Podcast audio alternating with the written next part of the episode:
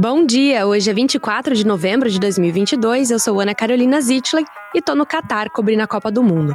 Hoje, nessa outra versão especial do podcast, você escuta um pouco sobre a preparação dos brasileiros para a estreia da seleção, que acontece mais tarde contra a Sérvia, e também sobre a reação dos fãs japoneses após mais uma vitória inesperada deste Mundial. Esse é Ouvir um Podcast da Bloomberg Linha. O Japão conquistou uma vitória impressionante sobre a Alemanha no quarto dia da Copa do Mundo, em uma reviravolta que quase rivalizou com o jogo entre a Arábia Saudita e a favorita Argentina no dia anterior. A partida desta quarta-feira terminou com um placar de 2 a 1 para o Japão contra o país que venceu a Copa do Mundo quatro vezes. Na fanfest da FIFA, os poucos torcedores japoneses reagiram incrédulos ao resultado, enquanto a multidão ajudou a celebrar com uma preferência clara pelo time asiático.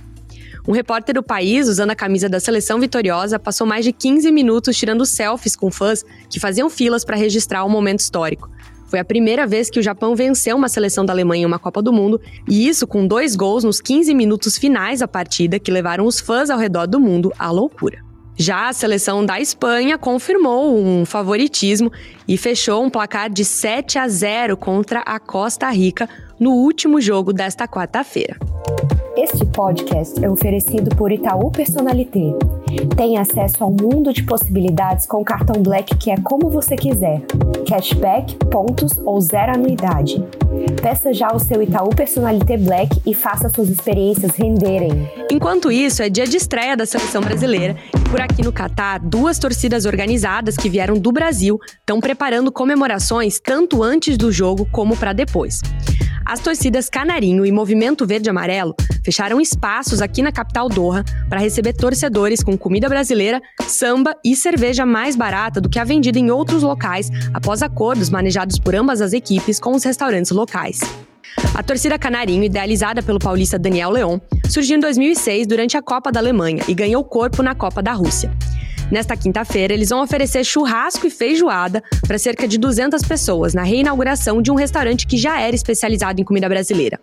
Lá, a cerveja vai ser vendida por 36 catares ou 53 reais. Na FanFest, o outro lugar que a bebida é permitida, a bebida sai por 73 reais.